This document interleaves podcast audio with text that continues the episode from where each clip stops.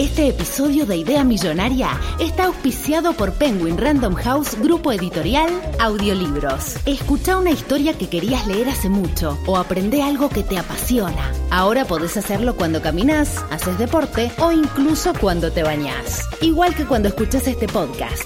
Entra a escuchar.com.ar barra Idea Millonaria y encontrá tu próximo audiolibro ahora. Te aviso que empiezo este capítulo enojado. ¿Qué pasó? Estaba en la cama, muy tranquilo, tapado con dos mantas porque hace mucho frío, afuera está garuando y deben hacer 13, 12 grados. Está ideal para estar acostadito, pero un segundo antes de que empezáramos a grabar este podcast, un vecino se dignó a empezar a jugar con una sierra, cortando, calculo que madera o, una, o un metal porque me estaba volviendo loco, y me tuve que parar y venir a grabar al comedor. Yo por eso me hice albañil, para molestar. 哈哈哈哈哈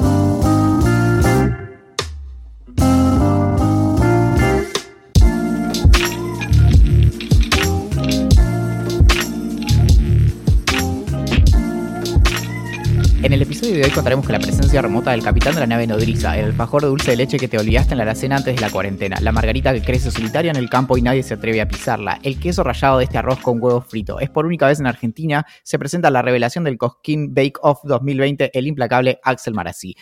Por mi parte, aprovecho y me presento. Mi nombre es Valentín Muro, la luz del tren que está a punto de atropellarte, ese tomate que encontraste en la heladera con una civilización que creció ahí desde la última vez que comiste ensalada. Cuento con los dedos de las manos, los pies y las manos y pies de todas las personas que conozco, a la cantidad de gente que me detesta, pero eso no me detiene en mi inquebrantable misión de hacer del mundo un lugar peor. Todos nos vamos a morir, esto es Idea Millonaria. Me gusta porque empezamos. me gusta porque empezamos con todo, boludo. O sea, como bien, bien arriba. ¿Qué te puedo decir? Yo ya sé que me puedes decir. ¿Me puedes explicar, porque no me contaste bien la historia, y esto ya me, me da gracia solamente preguntártelo, cómo terminaste con, un, con una goma de auricular metida adentro del tímpano? La historia es así. Em, era una plácida mañana de domingo en la ciudad de Buenos Aires y me desperté, como siempre, un poco antes de las 7 me senté en mi nueva mesa eh, que, se, que, se, alarga. Mi mesa mide un metro cuarenta, pero se extiende a un metro ochenta para todas las personas que no van a venir nunca a mi casa porque hay una pandemia. Y mm, me siento, me preparo mi café con leche. Eh, creo que me preparo, puede ser que un yogur con granola, la verdad, ese detalle se me escapa. Y mm, me pongo a, revisar mis, mis, notas para escribir el, el, correo que envié ese mismo día. Últimamente, bueno, últimamente desde hace un año, me funciona muy bien escribir a la mañana, lo cual no significa que yo tendría que escribir necesariamente el domingo a la mañana antes de enviar el correo, pero así es la vida. se hace lo que se puede. Entonces me pongo mis auriculares, que son esos auriculares tan bonitos, que son, por así decirlo, estilo AirPods, que eh, técnicamente se llaman True Wireless, que son esos que eh, cada auricular es independiente, me lo pongo en el oído y empiezo a escuchar música como siempre. Ahora, la historia es que estos auriculares me los eh, regalaron en octubre del año pasado, creo, o en, noviembre, y tienen la peculiaridad de que la gomita, la silicona que traen, era muy incómoda, era muy, muy, muy pequeñita. De hecho, era distinta a cualquiera que hayas visto en algún auricular, era, como, era más como un arito que como la gomita típica. Entonces, ¿qué hizo nuestro hacker residente? Tomó otras gomitas de otros auriculares y se las puso en su lugar. Eso funcionó. Mm eso funcionó bastante bien. De hecho, a partir de eso es que los auriculares se me volvieron más cómodos, más utilizables, me aislaban mejor el sonido, podía usar más bajo el volumen y demás. Eso funcionó bastante bien durante mucho tiempo. Pero hace más o menos dos semanas, efectivamente, se me quedó atorada una, mm, una gomita en un oído. No entré en pánico, porque después te voy a explicar por qué. Y mmm, tratando de pescar eh, la gomita, la pude sacar. Y dije, bueno, nada, sigamos con nuestra vida. Eh, es importante que para la próxima yo esté preparado, por ejemplo, con la gotita para pegarle la silicona al auricular y con una pincita de depilar. Entonces, ¿Cómo, ¿Cómo, te la sacaste en ese momento? Con una pincita de depilar. Ah, ok, ok, bien. Pero, eh, pero o sea, ya te había pasado en el pasado, digamos. Claro. Entonces, okay. el asunto es que eh, domingo a la mañana, bla, bla, bla, me queda de vuelta la gomita. Entonces no tenía la pincita de pilar, entonces me dije, bueno, a ver cómo lo puedo resolver. Entonces eh, empecé a pensar. Y mm, piensa, piensa, puerquito, piensa. Y mm, eso es de Winnie Pooh, es una, bueno, una referencia eh, para los nostálgicos. No, no, menos, menos mal que lo dijiste porque yo al menos no lo hubiera sacado. Muy bien, ya volveremos a ese tema. Ahora, no tenía prácticamente nada, así que con mis dedos no la podía agarrar y también sabía que en este tipo de situaciones, cuando uno lo trata de arreglar, es muy probable que empeore la situación, al punto de que la recomendación médica por lo general es no toques nada, anda una guardia. Ahora, ¿qué sucede? Por una cuestión burocrática, trámites y demás, yo estaba sin, eh, hasta, hasta el lunes, o sea, un día después de esto, yo estaba sin cobertura médica y digamos que en el medio de que a duras penas salgo de mi casa, imagínate salir de mi casa para ir a una guardia en el medio de una pandemia, ¿no? No, me muero. Entonces, bueno, ¿qué digo? Mm, mi, siguiente idea es voy a usar un em, alambrecito que tenía para ver si puedo enhebrar esta gomita, recordemos que tiene un agujero en el medio, y la puedo sacar.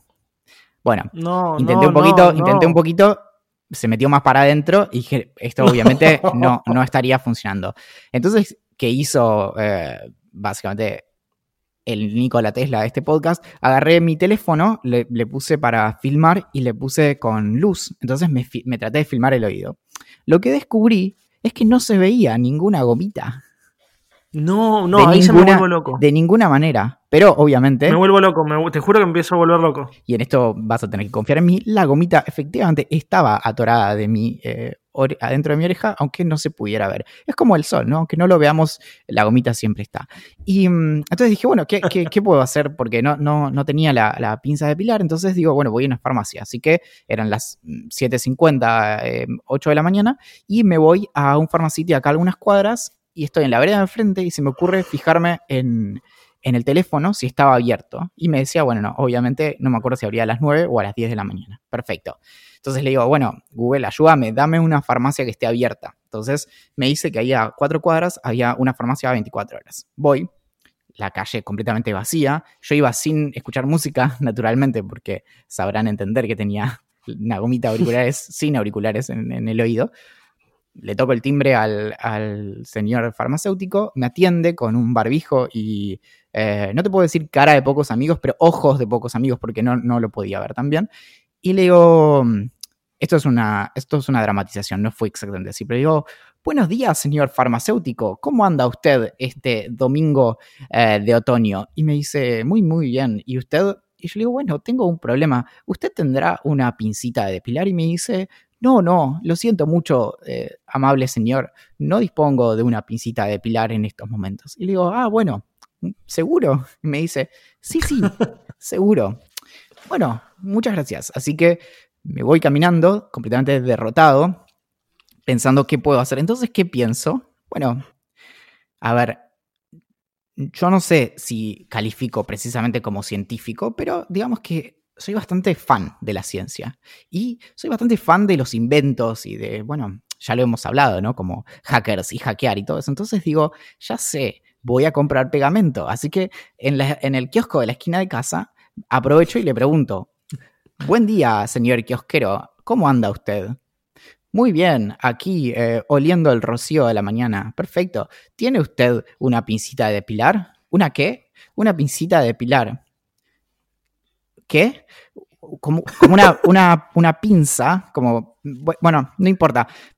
Eh, deme ese pegamento. No, no, no, el que está al lado. Muy bien. Así que así me llevé eh, la gotita a, casa. Entonces llego a la gotita, a, perdón, llego a casa y em, digo, bueno, voy a hacer un experimento eh, previo, ¿no? Porque primero se hace un ensayo. Entonces lo que digo es, una forma de retirar algo, por ejemplo, es que se quede pegada, entonces después tirás y retirás el objeto entero. Entonces lo que hice fue, no, no, te mato, fue agarrar la otra gomita de los auriculares y agarré un eh, hisopo, lo corté y tomé la parte que es de plástico, le puse abundante pegamento y se lo adherí a la gomita. Y empecé a contar los segundos, ¿no? Supongo que un poco menos de un minuto estará bien.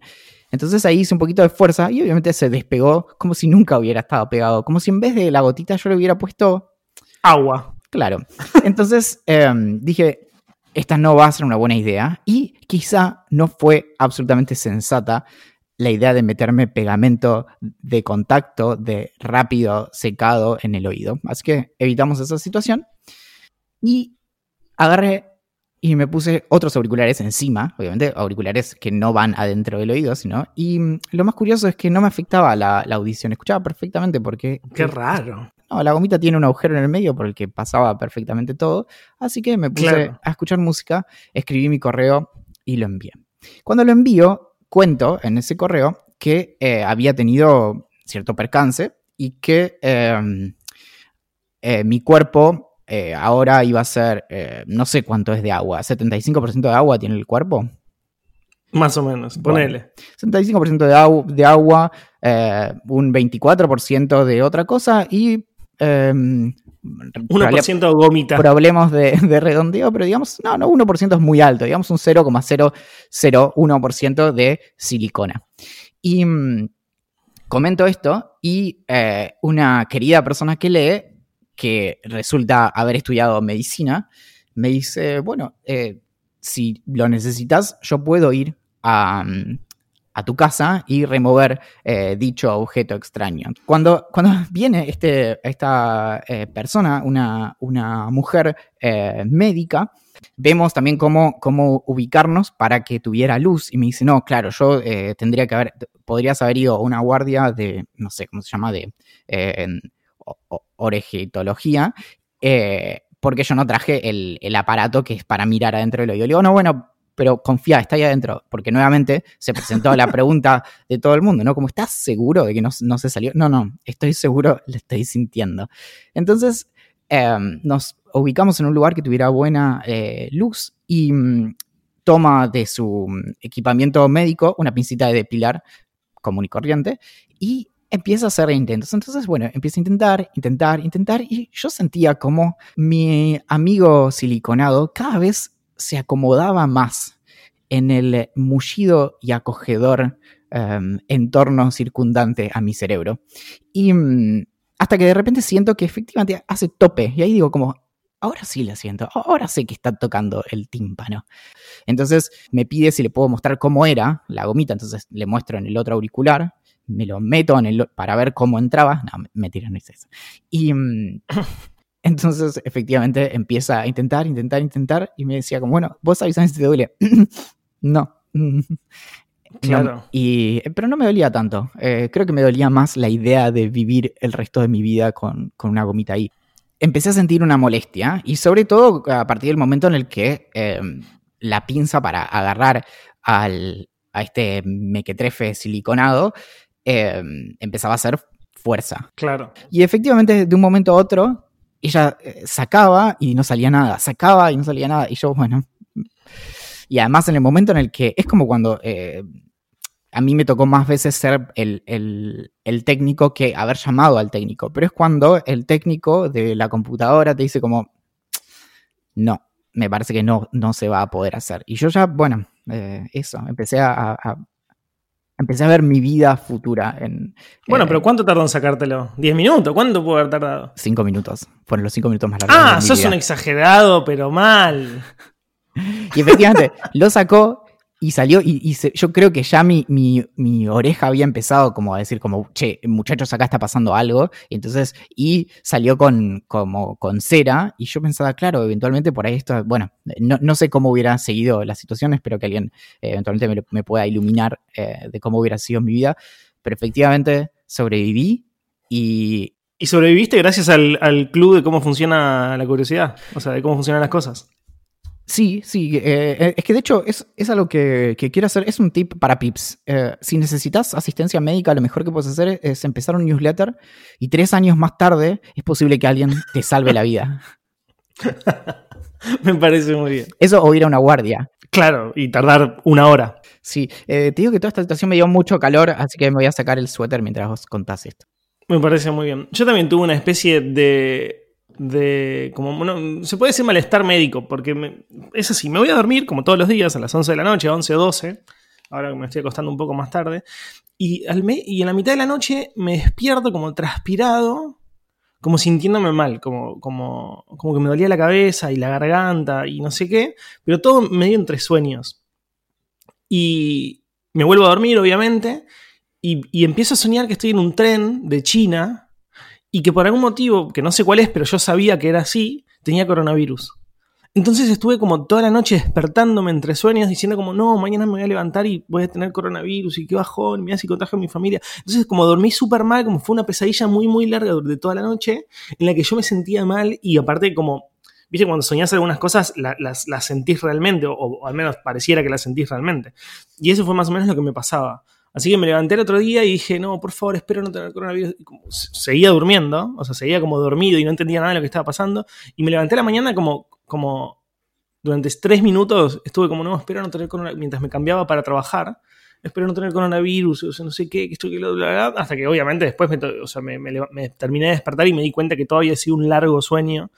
Eh, que había durado toda la noche y que me había hecho dormir como el culo y me había hecho sentir increíblemente mal creo que no, no, no desarrollé todavía la ansiedad de, de tener, tipo, de, enfermarme o, o, de contagiarme y demás. Creo que me, me produce más ansiedad como el, el, asunto de las reglas vinculadas a todo esto, tipo andar por la calle sin permiso y cosas así, que, mm, que nuestra eh, eventual e impostergable em, expiración frente a un virus. Claro, sí, a mí Sí, no, a mí no. A mí creo que, como que las reglas sociales nuevas no me, no, me, preocupan demasiado. Sé que se van a terminar eventualmente, o sea, por, más que sean muchos meses. Entonces no es algo que me preocupe. No, no. A mí lo que me preocupa en ese sentido es, es eh, mandarme alguna. No sé, como ir, eh, estar yendo al, ah. supermercado y que me digan, no señor, eh, usted tiene que ir a tal supermercado. Claro, sí, sí, entiendo. Igual también tenés que tener en mente que en general las autoridades, o sea, como la cana te va a entender si te, si te equivocaste. No es que estás vestido con zapatillas de correr, con un pantaloncito de correr, con una remera de correr y, estás trotando por la calle y, le vas a decir, no, no, me estoy yendo a comprar al chino. No, te, te puedes confundir en alguna boludez. Qué sé no lo sé. ¿eh? No sé, tenés, tenés, la nariz afuera del barbijo. Bueno, che, ponétela, está mal, lo tenés mal puesto, qué sé yo. No lo sé. Bueno, tengo que contarte, viste que la semana pasada yo muy feliz te dije que, Please Like Me me estaba volviendo loco, que me encantaba, que no podía creer lo que era Josh Thomas, que es el autor y el actor protagonista y demás, y el guionista. Finalmente, la terminé, terminé Please Like Me y, em, ¿cómo decirlo? Nunca me había sentido tan mal viendo una serie de televisión. O sea, nunca eh, la pasé tan mal, porque en general yo soy muy de llorar con series o películas o, libros o situaciones en la vida. soy alguien que llora bastante, la verdad. Pero nunca me había pasado que después de que terminara ese capítulo, o esa, lo que sea, en este caso del capítulo de, Please Like Me, me iba a sentir, o sea, me iba a seguir sintiendo mal. O sea, como que me, era domingo, entonces ya medio que venís medio bajón. Y terminé ese episodio y, y me quedé como, no, y me, deprimí, me deprimí mal. Después se me pasó porque me tomé una copa de vino y me puse a jugar los jueguitos, pero como me puso súper mal. Y bueno. me podrías dar unas palabras de aliento, ¿no? No, ¿qué te puedo decir? Eh, me parece que, a ver, como dice Freud, ¿no? Em, tu héroe. No hay mal que por bien no venga. Yo, ¿sabes qué, Axel? ¿Qué? No, quería recordar esto, pero es para mí realmente es algo que, vivo como una tragedia. Em, a ver. ¿Vos recordás que lo contento que estaba yo con mi heladera porque tiene un dispositivo increíble para hacer hielos? Sí, lo rompí. recuerdo. Lo rompí. ¡No! Sí, sí. es, un duelo, ¿eh? Es que hay que girarlo tipo 80 grados, ponele, y yo lo debo haber girado 95. Y de hecho, ¿Qué fue lo siguiente que para lo que usé la gotita? Para lo único que usé la gotita, además de tratar de sacarme cosas de los oídos, fue para eh, pegar eso y lo pegué. o sea, funcionó bien mientras no lo usé, o sea, mientras lo dejé ahí quieto. A la primera que hice crack para girarlo, efectivamente se salió y me quedó en la mano, así que ahora tengo que averiguar. Y de hecho esto es un tema interesante para investigar. Eh, creo que hay, una, hay un asunto con los pegamentos y el frío. Y creo que hay que buscar como pegamentos que sean especiales para el frío. Claro, incluso creo que debe pasar lo mismo con el calor. O sea, como que no, no funcionan muy bien en, temperaturas extremas. Pero debe haber algún pegamento para el frío. Siento que si buscas en Mercado Libre o en una, una ferretería, seguramente te, pueden recomendar algo para arreglar la heladera. Hay un sitio increíble que se llama this2that.com Y vos lo que tenés que ponerle ahí es qué tenés que pegar con qué. Así que le vamos a poner pegar plástico con plástico. Vamos a poner let's glue. Y si se trata de, de caños de PVC, se usa adhesivo de PVC. Em, si no, puede ser eh, epoxi. El epoxi es un, se, ven- se vende en todos lados. Es re común. A ver qué es el, el epoxi. Es, Periodismo en vivo. no sé, de hecho voy a buscar directamente en Mercado Libre, ¿no? Como eh, epoxi. Sí, en realidad lo que podrías hacer también, si no, si no logras arreglarlo correctamente, es buscar si se vende ese repuesto, que debe salir dos mangos porque es un pedazo de plástico. Eh, igual acabo de descubrir algo que me parece increíble. Eh, la resina epoxi cristal es la que ves siempre en Instagram. No sé si vos la ves, yo la veo constantemente en Instagram, que es que hacen tipo eh, como si fueran mesas en donde tienen como dos Sí. tablas quebradas y le ponen como algo transparente adentro. que- Transparente. claro, Sí. bueno, es exactamente esto. Así que 1400 pesos me voy a comprar un bidón. Mm, esto termina muy mal. Termina con, con todo el piso lleno de epoxi. ¿Y qué, qué puedo hacer? Claro, no. Y, ah, ya sé. Lo voy a meter adentro de una latita. Y después a la latita la voy a, le voy a sacar todo, o sea, la, la voy a abrir y me va a quedar como una latita de plástico. Y la voy a usar de papeles por si hay viento. Me gusta, es una buena forma de usar tu epoxi. Es más fácil comprarte un pisapapeles que te va a salir más barato. Pero está bien, digo, a la hora de innovar y divertirte está bueno. Muy bien. Ah, no podemos, hagamos un podcast de pegamentos. Terminamos todos súper drogados. Pega que pega, podcast. No, no es tu mejor idea, así como no es la mejor de La todas. regalo, porque la quiero escuchar. Volviendo a la serie, basta de hablar de pegamento. Empecé Everything's Gonna Be Okay, que es la nueva serie de Josh Thomas. Poxy Podcast. Eso me gusta. Eso me gusta mucho más. A ese le daría una oportunidad. Tiene que estar muy bueno para que lo siga escuchando, pero la verdad que Potsy Podcast es un buen nombre. Lo sé. Bueno, empecé, empecé Everything's Gonna Be Okay, que era, como decía, que era del mismo autor de Please Like Me, a quien amamos profundamente. Y la serie está buenísima. Como vos habías dicho, el capítulo anterior de Idea Millonaria es sobre la vida de él cuando muere su padre, que vive en Estados Unidos, él, él vive en Australia. Eh, entonces se va a visitar a su padre, el padre se muere, todo esto pasa en los primeros 10 minutos del capítulo. Y él se queda como, como el guardian, como el, el responsable legal de sus dos hermanastras. Una de ellas tiene autismo y la otra no. Van a la escuela, son chicas, una tiene 17 y la otra debe tener alrededor de 13, 14 años. Y es- muestra un poco, entre comillas, las aventuras, pero en realidad es como la vida cotidiana de alguien que no tiene la más mínima idea de cómo ser padre ni cómo manejar a un adolescente. Lo cual es lógico porque es un pibe joven que no planeaba tener hijos. eh, y, y me parece muy buena la serie. Pero, pero, hay un detalle que lo hablé con, con una idea antes justamente con Carlota, que también había empezado la serie, me comentó en Instagram, que es que me hace mucho ruido que el personaje principal que encarna Josh en, la serie nueva es exactamente igual a Josh de Please Like Me. Entonces, para alguien como yo que terminó Please Like Me y, automáticamente empezó la nueva, la nueva serie, es muy raro porque es, es literalmente una extensión de, un del, personaje principal de Please Like Me, pero que, es otra persona y forma parte de otro universo eh, y que nada. Entonces es muy extraño.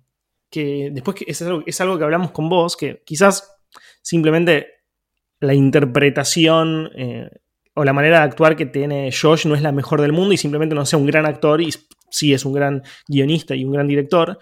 Y acá, acá es cuando vemos la gran falla, porque en, la- en- Please Like Me él actuaba de él. Entonces actuar de vos es muy fácil, pero después interpretar a una persona completamente diferente no es tan fácil. Y ahí es donde hace un poco de agua. Tengo una lista de actores que siempre hacen el mismo personaje en sus películas. Uy, a ver. Bruce Willis, Re. Steven Seagal.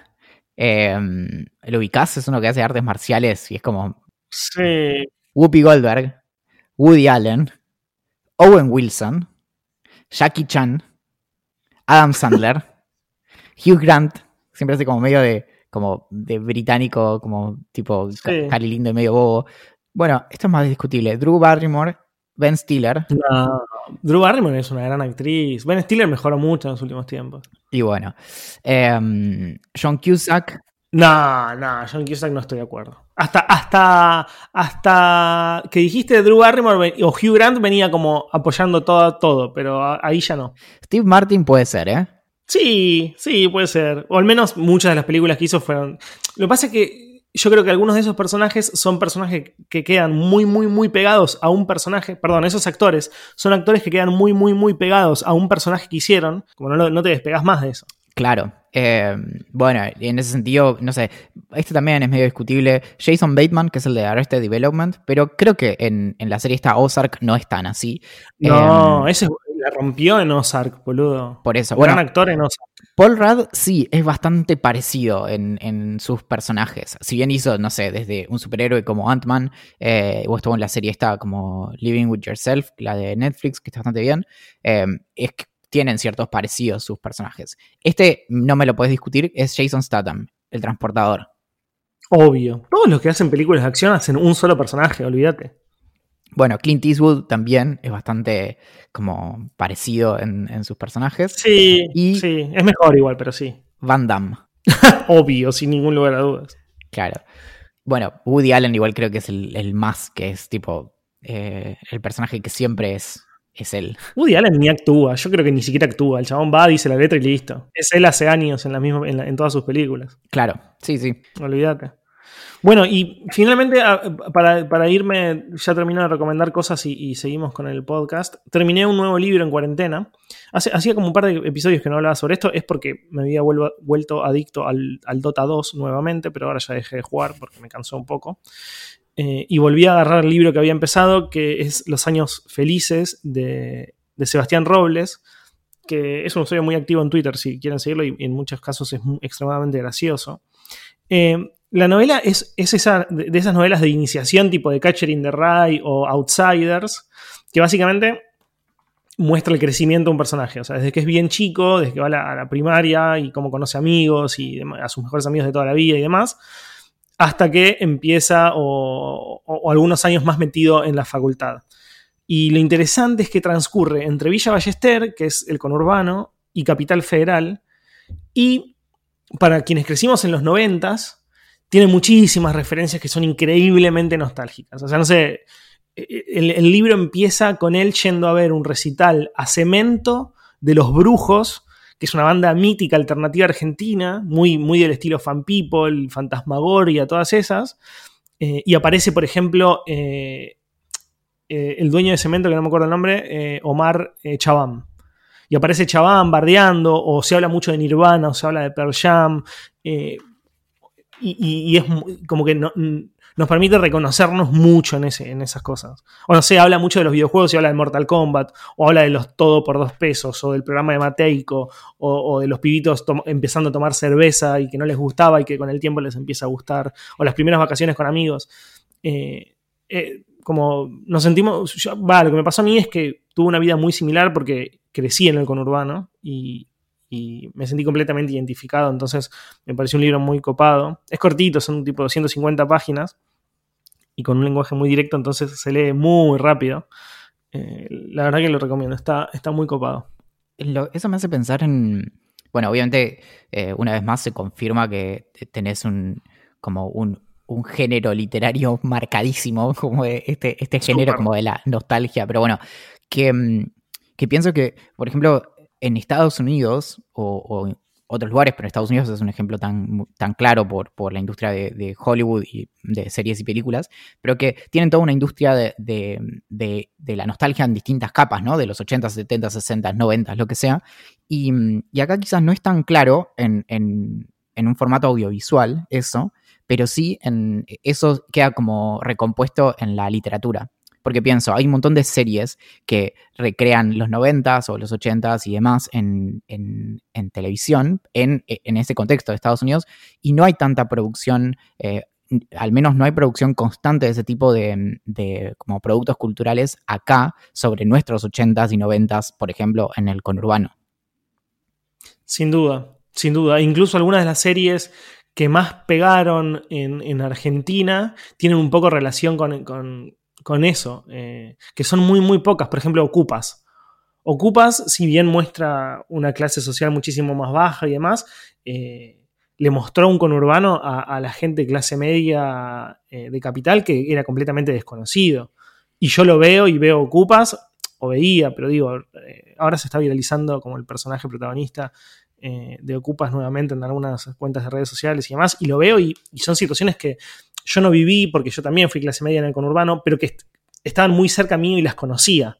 No sé, mostraron, mostraban el río de Quilmes o, barrios feos y demás que, en los que vos pasás todo el tiempo por ahí, digamos. Y, y mucha gente ni siquiera lo conoce, o sea, como no conoce esa realidad.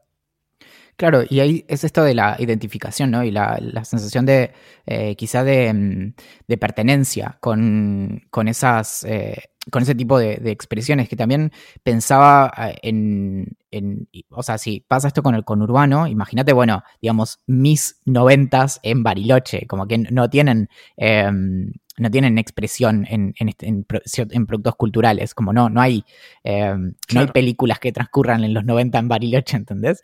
Y, claro, claro. Pero sí, tranquilamente, hay, eh, hay, hay, obras literarias que recuperan eso. De hecho, bueno, mi, hermana muchas veces escribió como eh, rememorando muchas cuestiones que son como muy, en algún sentido, como hiper específicas de, de ese contexto. Pero, mm, pero es loco porque nos permite en ese mismo sentido como, nada, bueno, rememorar y al mismo tiempo, por lo general esas cosas nos hacen sentir bien, ¿no? Es, bueno, lo hablamos varias veces, como Stranger Things y demás, y toda esta industria como de la nostalgia y de... Claro. Em, que, algo que es muy interesante de eso, que, lo conversé la semana pasada, que eh, y, recuperé mi, mi, correo, cómo funciona la nostalgia, que creo que es del año pasado o del anterior, que, em, que de algún modo ahora sentimos nostalgia de cosas que no son los 90. Son tipo, no sé, diciembre de 2019. Sí, sí. Ahora, ahora hay mucha nostalgia por lo que sea. Yo siento nostalgia por ir a tomar una cerveza con amigos. Claro, pero lo que voy es que no es, no es, una nostalgia eh, de un pasado remoto, sino que es como un pasado inmediato, como extraño febrero. Claro, sin duda. Bueno, algo que, algo que me pasaba, que pensaba mientras vos contabas lo de Bariloche y demás, es que muchas veces nos sentimos, entre comillas, más identificados con algunas realidades, como vos decías, yanquis, por decirlo de alguna manera, que con algunas realidades de mucho más cercanas a nosotros o de países limítrofes o incluso de nuestro país porque simplemente no las conocemos. Entonces está, bien, está tan bien documentado lo que sucede en Estados Unidos, sobre todo por Hollywood, a través de series o incluso de libros porque se producen mucho más allá que acá, que lo que, lo que vemos acá. O sea, a mí me parece mucho más, a mí me parece cercano el Bronx, por ejemplo. Y fui una vez sola en mi vida. Y no, hay nada más lejano para mí en mi vida que el Bronx. Pero vi tanto que siento que sé cómo son y cómo viven. Claro. Y estoy seguro que, es similar, que es así. Pero al mismo tiempo, como vos decías, yo no sé cómo eran los 90 en Bariloche. Y no tengo la más mínima idea. Entonces no sé cómo es crecer en el bosque de Bariloche eh, en los 90, pero sí quizás sé cómo es crecer en el Bronx de los 90.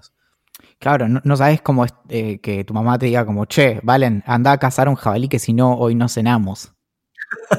Exacto, y vos con nueve años y la patineta yendo a cazar un jabalí. Sí, encima imagínate la patineta en el medio del barro del, bosque. Eh, no, bueno, es, es duro, pero, pero todo eso nuevamente no está. No, no, yo no veo, no veo a Polka haciendo una serie acerca de, la supervivencia en, en Bariloche en el año 95 es realmente una, lástima, ¿no? Porque, de hecho, yo creo que ahí el Inca tiene que interceder. Yo creo que hay que abrir más líneas de financiación, el Fondo Cultural de las Artes, eh, lo que sea, pero eh, porque ahí hay un montón de cosas que no se están contando. Y, es parte de nuestro, cosas nuestro capital cultural. Pasemos a los correos, por el amor de Dios. Muy bien. Bueno, tenemos una, una novedad de, creo que la... Volvió una de mis, de mis gigantes favoritas es, la mejor historia de, que, nos, que nos ha llegado, me parece. O al menos de la que más me acuerdo en este momento.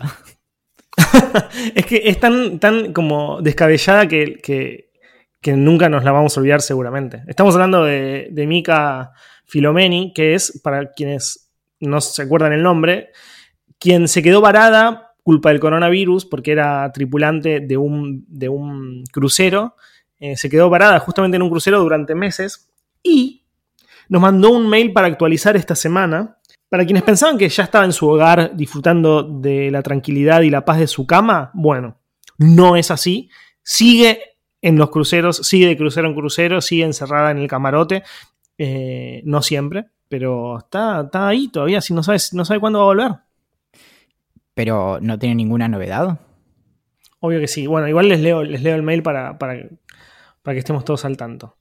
Bueno, buen día, amiguitos. ¿Cómo están? Ya sé, la colgué en hacer un update, pero acá va. Después de 17 días salimos de las cabinas, usando barbijo en todos los espacios públicos, manteniendo los 2 metros entre cada uno y con curfew a las 11 de la noche.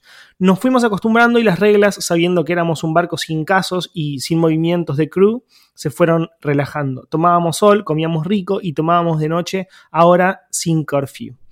Mientras tanto, se anunciaban fechas de repatriación en charters que se iban cayendo al acercarse. Cumplimos dos meses exactos de estar a bordo, dos meses, es una locura. Cumplimos dos meses exactos de estar a bordo cuando nos dijeron que iban a empezar a juntarnos en barcos por nacionalidad, para que cuando sea que podamos volver a casa sea más fácil. En ese plan estamos ahora, cambiando gente de barco en barco por botes salvavidas. Algunos van a barcos esperando a ir a Barbados para tomar un charter, y otros a barcos que los van a llevar a sus países. En el nuevo barco en el que estoy yo, también sin casos de coronavirus, las reglas de distanciamiento son muchísimo más estrictas y hay un canal de televisión que recuerda en modo de amenaza que de no seguir las reglas vamos a volver al aislamiento de las cabinas. Piden que todos reportemos ante cualquiera que no cumpla los lineamientos. ¿Se acuerdan del Ministerio de la Verdad de 1984? Es exactamente igual. Creo que es lo más resumido que le puedo hacer. Espero que este miércoles se encuentre tomando café calentito. Los quiero y les prometo escribir cuando llegue a casa. Un abrazo a la distancia, Mica. Es increíble todo lo que leo, te juro, no lo puedo creer. Solo una aclaración. El curfew del que hablas es el toque de queda. Es como cuando ya no se puede salir. Sí. Es, muy terrible. Imagínate estar hace dos meses en un barco. Igual nada, tienen sus, como, sus comodidades. Evidentemente ahora pueden tomar alcohol y están comiendo rico, como bien dijo, y demás y disfrutando un poco más de poder salir de, la, del, camarote. Pero imagínate. Imagínate estar dos meses ahí sin saber mucho cuándo vas a volver y demás. Imagínate estar en la estación espacial enterándote de todo esto que está pasando en el planeta Tierra. No, una locura. Para pensar. Una locura. Una cosa eh, que es que eh, Mika nunca nos mandó fotos eh, de, de, cómo es tipo la vida en ese lugar. Como me... Estaría bueno. Sí, después voy a buscar como cruceros, coronavirus, gente encerrada, eh, disturbios. hay, una, hay, un, hay, un, mail que nos escribió eh, otro de, mis estudiantes nuevos favoritos, que es casi una, una, pregunta que te la hace a vos. No lo dice, pero yo no estoy, yo no, yo no puedo responderla. Igualmente voy a leer el mail porque quiero que todos sepan que nos escucha un pibe de 13 años, lo cual me da mucho miedo. No voy a decir más malas palabras, perdón. Dice, Ignacio dice, hola, soy un pendejo de 13 llamado Ignacio y tenía una pregunta, que me parece fantástica la pregunta. Si yo de alguna forma absorbo conocimiento de un filósofo o pensador, ¿cómo sé que las ideas que tengo a partir de eso son mías y no está hablando él? ¿Cómo me estoy poniendo al día? Espero que el yo del futuro escuche la respuesta eh, de ustedes del presente. Postdata son unos capos. Un saludo. Eh, vos sos más capo que nosotros. Eh, me da, me da impresión eso también, como lo de la edad, como, uy, de repente eh, puede estar escuchando gente. Em, es buena la pregunta. Estaba eh, pensando en esto de, lo que pasa con el, con el, algo así como el, plagio involuntario, que, em, es como el, plagio subconsciente. Em, que hay un ejemplo muy, muy famoso que es el de, de George Harrison la canción My Sweet Lord que tomaba parte de la melodía de una canción que se llamaba He's So Fine de un grupo justamente del Bronx que se llamaba The Chiffons. Y, mm, justamente em, eso llevó a un juicio y demás y, tuvieron que, pagarle dinero por eh, como, como pérdida de, ganancias o no sé cómo exactamente cómo, cómo, se llama en este caso. Pero es este fenómeno de justamente de consumir algo y después escribirlo y, no necesariamente, no conscientemente replicarlo al punto de que se puede considerar eh, plagio, como le preocupa a Ignacio.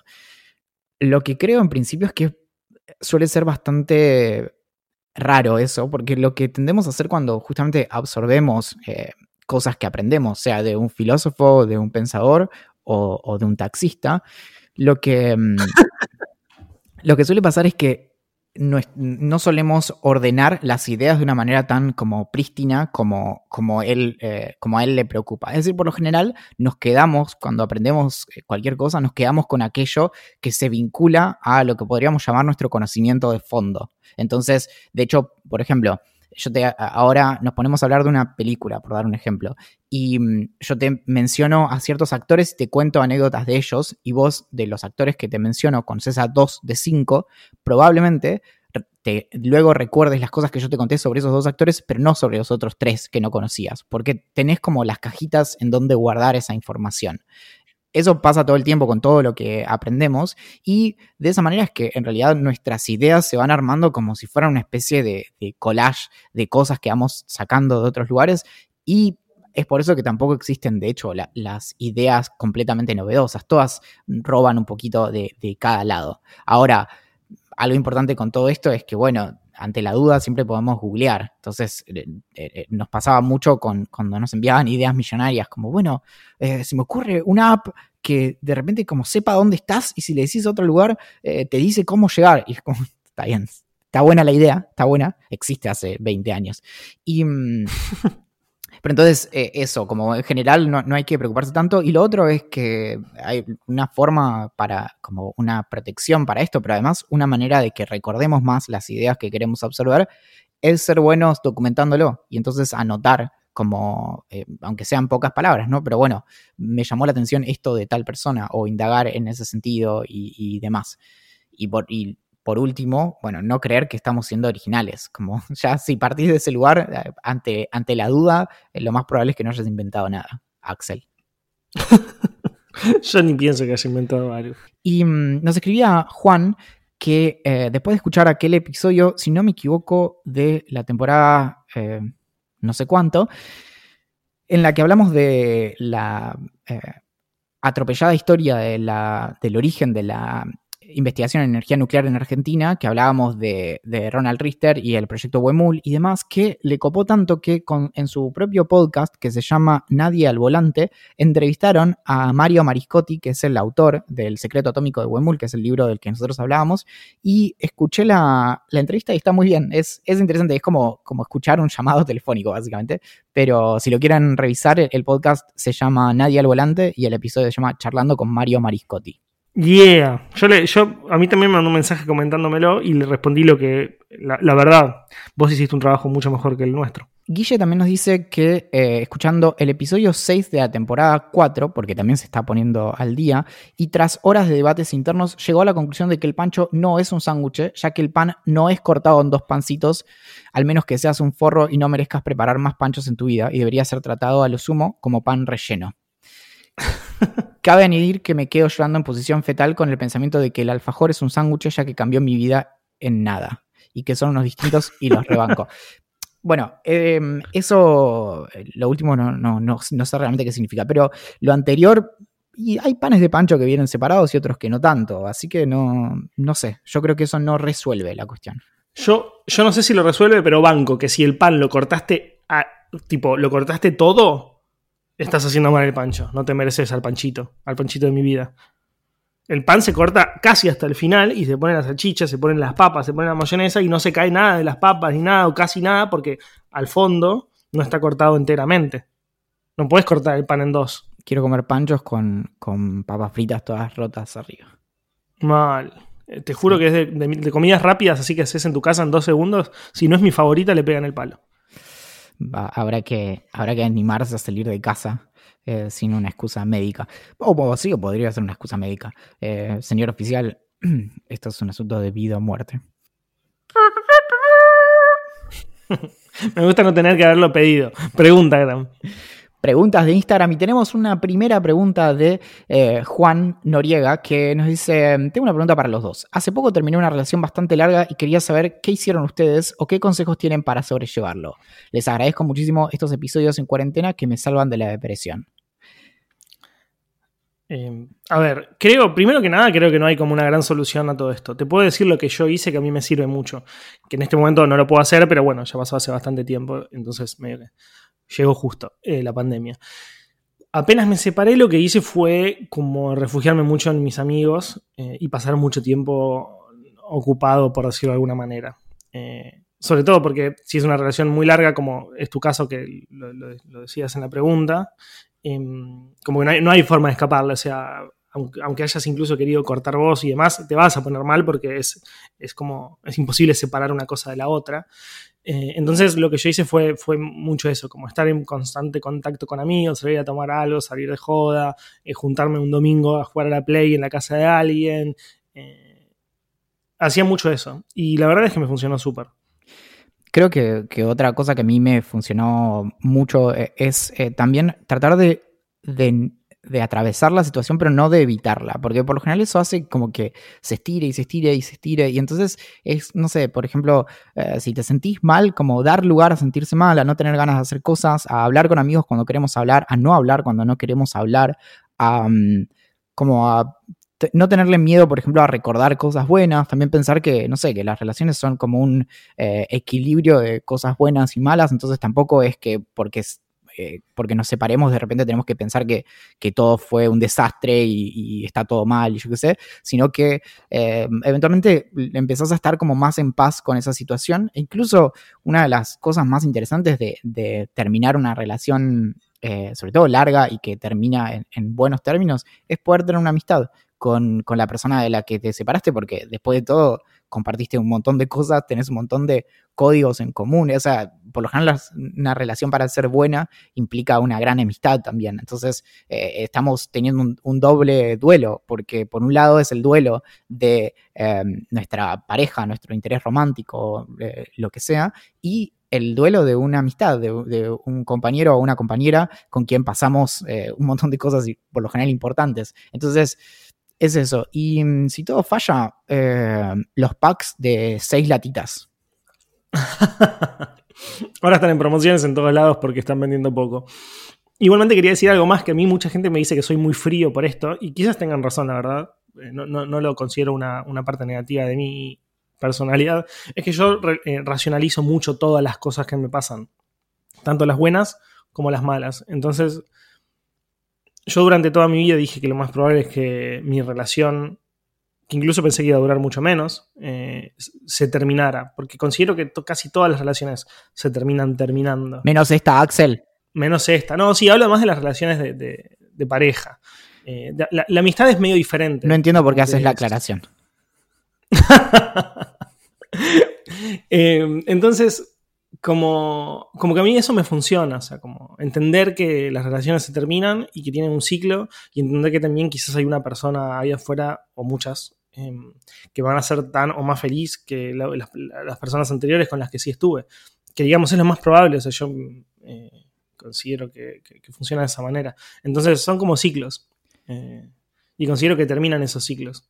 Entonces eh, eso logra que me afecte menos y después con las latitas las puedes llenar de resina epoxi y eh, le sacas el metal y te queda un, un pizapapeles con forma de latita de cerveza. Por solo 1400 pesos. Eh, Rocco nos pregunta, ¿cómo hacemos para guardar las cosas que nos vamos encontrando por internet y que nos gustaría leer a futuro? Nos pregunta si usamos Pocket o si hacemos un, Google Docs infinito eh, para guardarlo. Eh, creo que vos sos la persona que tiene que responder porque sos la persona más fanática de Pocket que conozco en la historia. El día que Pocket eh, dio la opción de tener eh, Premium, me puse Pocket Premium, que antes se llamaba em, Read It Later, se llamaba Pocket. desde esa época que voy bancando los trapos, después la compró Mozilla y bueno. Uso mucho Pocket, sobre todo la opción de subrayar es muy buena, por ejemplo, para, en mi caso, para preparar Em, los episodios de Vida Millonaria, para escribir los artículos de Curious, para las investigaciones de cómo funcionan las cosas o de la nación y todo eso, lo que me permite es guardarme notas ahí, que por ejemplo un tip para Pips es que si vos guardas notas de New York Times, en Pocket te permite abrirlas, aunque hayas, em, ya hayas visto todas las notas y demás, y eso pasa con varios portales más, así que eso le suma. Y esto de tenerlos subrayados te permite, bueno, tomar notas. Después, aunque no es exactamente la pregunta, pero es un buen dato, si usan eh, Google Books de Google Play Books, te permite subir hasta mil libros en formato EPUB y lo que subrayen ahí, y esto es importante, se te genera automáticamente un archivo en tu Google Docs con, eh, para cada libro que vos lees con lo que hayas subrayado. Así que técnicamente te puedes eh, subir un libro en formato EPUB a, a Google Play Books te genera un archivo de ese libro y en el archivo te pone todo lo que hayas subrayado. Así que básicamente puedes generar resúmenes de forma automática.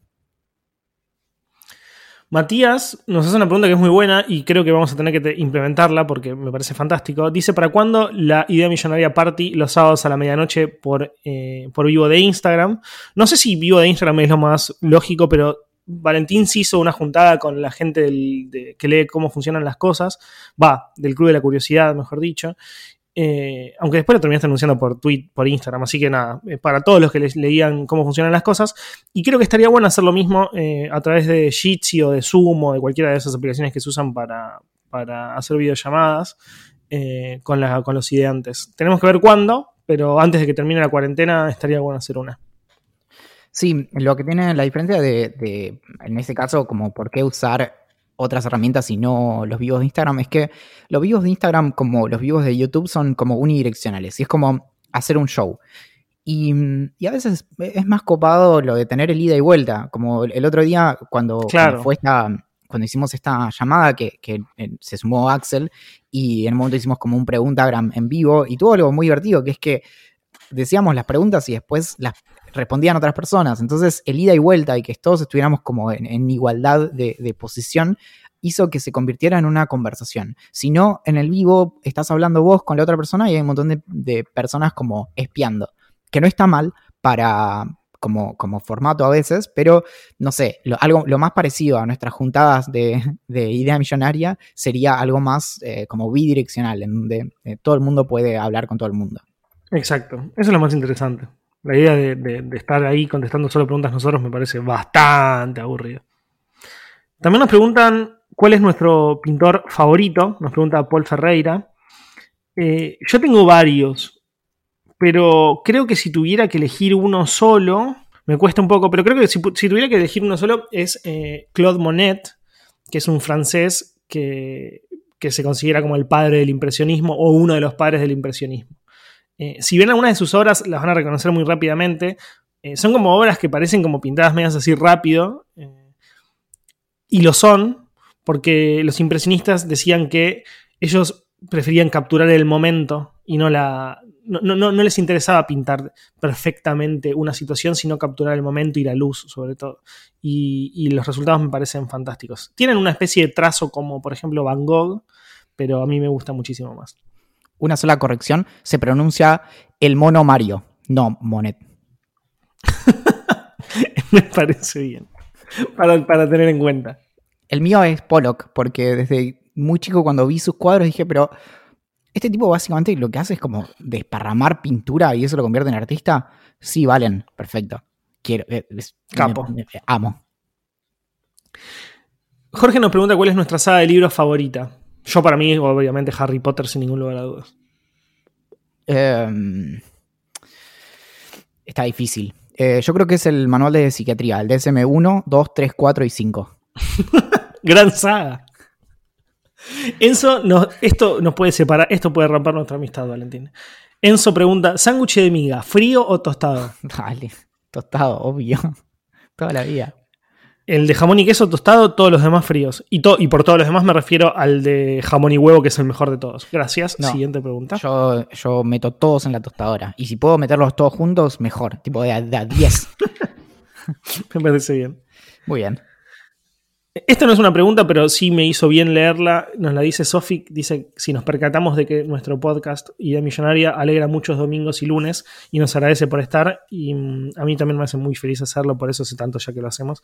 Y gracias a ustedes por estar del otro lado. Sí, o, sea, está bien el comentario, gracias Sofi, pero la semana sigue. Entonces, martes, miércoles, jueves, viernes y sábado también eh, es para Idea Millonaria. Y si ya escucharon, vuelven a escuchar. Hay como, no sé, 50 episodios. Claro. No, hay muchos más de 50. Hay muchos más de 50. Está bien, bueno. Pero digo, no, es excusa. Y si no, siempre algo, hay un detalle siempre que se escapa, ¿no? Un mensaje. Así que lo pueden escuchar varias veces durante la semana. Bueno, gracias. Pueden agarrar esas cositas escondidas de Idea Millonaria. Exacto. Carlota pregunta: ¿qué es mejor, un chocolate o un alfajor de forma de chocolate? Obviamente, un alfajor. Un alfajor de esos que tienen como eh, tienen tanta cobertura de chocolate que si vos le sacaras la cobertura, sería una barra de chocolate, la cobertura nomás. Me gusta. Pregunta Nahue si podría hacer la introducción de Preguntagram con el ukelele. Eh, podría ver cómo se hace, la verdad. ¿no? O sea, cómo se hace, no, pero podría preguntarle a Valentín que la saque y me la enseñe, porque él sabe más de música que yo. Yo por ahora lo único que sé hacer con el ukelele, bien, entre comillas, porque imagínense cuán bien puedo tocar el ukelele en menos de un mes o un mes, es una canción que se llama The Penalty, que es de Beirut. Eh, la toco entera de principio a fin sin ya verla, sin mirar el ukelele, sin mirar las tabs en, internet ni nada. O sea, eso es todo lo que aprendí por ahora. Sé un par más de canciones más, pero tengo que ir viendo. Eh, sí, eh, creo que el ideante Juani, que se había ido a, Alemania, había, la había sacado en la guitarra, la, en realidad la, canción de Idea Millonaria. Eh, ¿Te acordás? En un momento. Sí, y lo, habíamos, lo pasamos en un episodio y todo. Bueno, ahí hay algo. Y mm, creo que la última pregunta es de Juan, que dice, ¿creen que ahora que son, entre muchas comillas, conocidos, cambiaron su forma de ser? Em, yo le vi esa pregunta y siento varias cosas. Primero que, a ver, lo más importante es que, no siento que seamos conocidos. No. Em, o sea, ese es el tema. Siempre mirás más arriba también. Como mm, cuando, no sé, yo, yo pensaba en los seguidores de Twitter eh, hace un tiempo, que no sé, yo tenía, no sé, 1500 seguidores de, en Twitter y yo durante casi 8 años tuve, creo que menos de 2000 seguidores y de repente pasé ahora a tener casi 20.000 o 18.000, una cosa así. Entonces fue muy, mm, fue muy drástico el cambio. Pero cuando tenés, tipo, cuando tenés mil, decís como, uy, tener 10.000 debe ser resarpado. Y cuando tenés 10.000 decís como, uy, tener 50.000. Y así, siempre hay más arriba. Sí, a mí lo que me pasa es un poco eso. O sea, como no, no. Para empezar, siento que Twitter no te hace como realmente famoso a nadie, por más que tengas muchísimos seguidores. Sí, un poco más Instagram. Eh, pero nada, no, estamos lejísimos de ser famosos. No, así que no, no creo que. Lo único que puedo decir es que mm, hace unas semanas eh, me quedé sin café. Y mm, entonces pedí, y esto espero que, la comunidad ideante tome mi palabra, pero pedí genuinamente recomendaciones de dónde comprar café, porque en ese momento, plena cuarentena y demás, no sabía cuáles estaban eh, vendiendo y no quería caer en lo mismo de siempre, que era quizás comprarle a Starbucks el, el café en granos. Entonces pregunté, a partir de ahí, me, entre, ¿cómo se dice? Eh, entre dimes y diretes, no sé cómo se dice, pero bueno, resulta que eh, en total me regalaron seis bolsas de, café. Eh, entonces ahora tengo un kilo y medio de, café. Em, de, desde personas que leían mi newsletter y me, regalaron una bolsa de café, hasta lo último fue que esta semana me mandaron café en granos desde Córdoba. Y lo más divertido es que les agradecí porque efectivamente me, emocionó mucho que me mandaran algo desde Córdoba en una cajita muy bonita em, para, para que pudiera tomar café. Y cuando le estoy agradeciendo me dice, bueno, sí, igual me parece que tenemos diferencias respecto de em, lo que vos opinás de la comida orgánica y los organismos modificados genéticamente.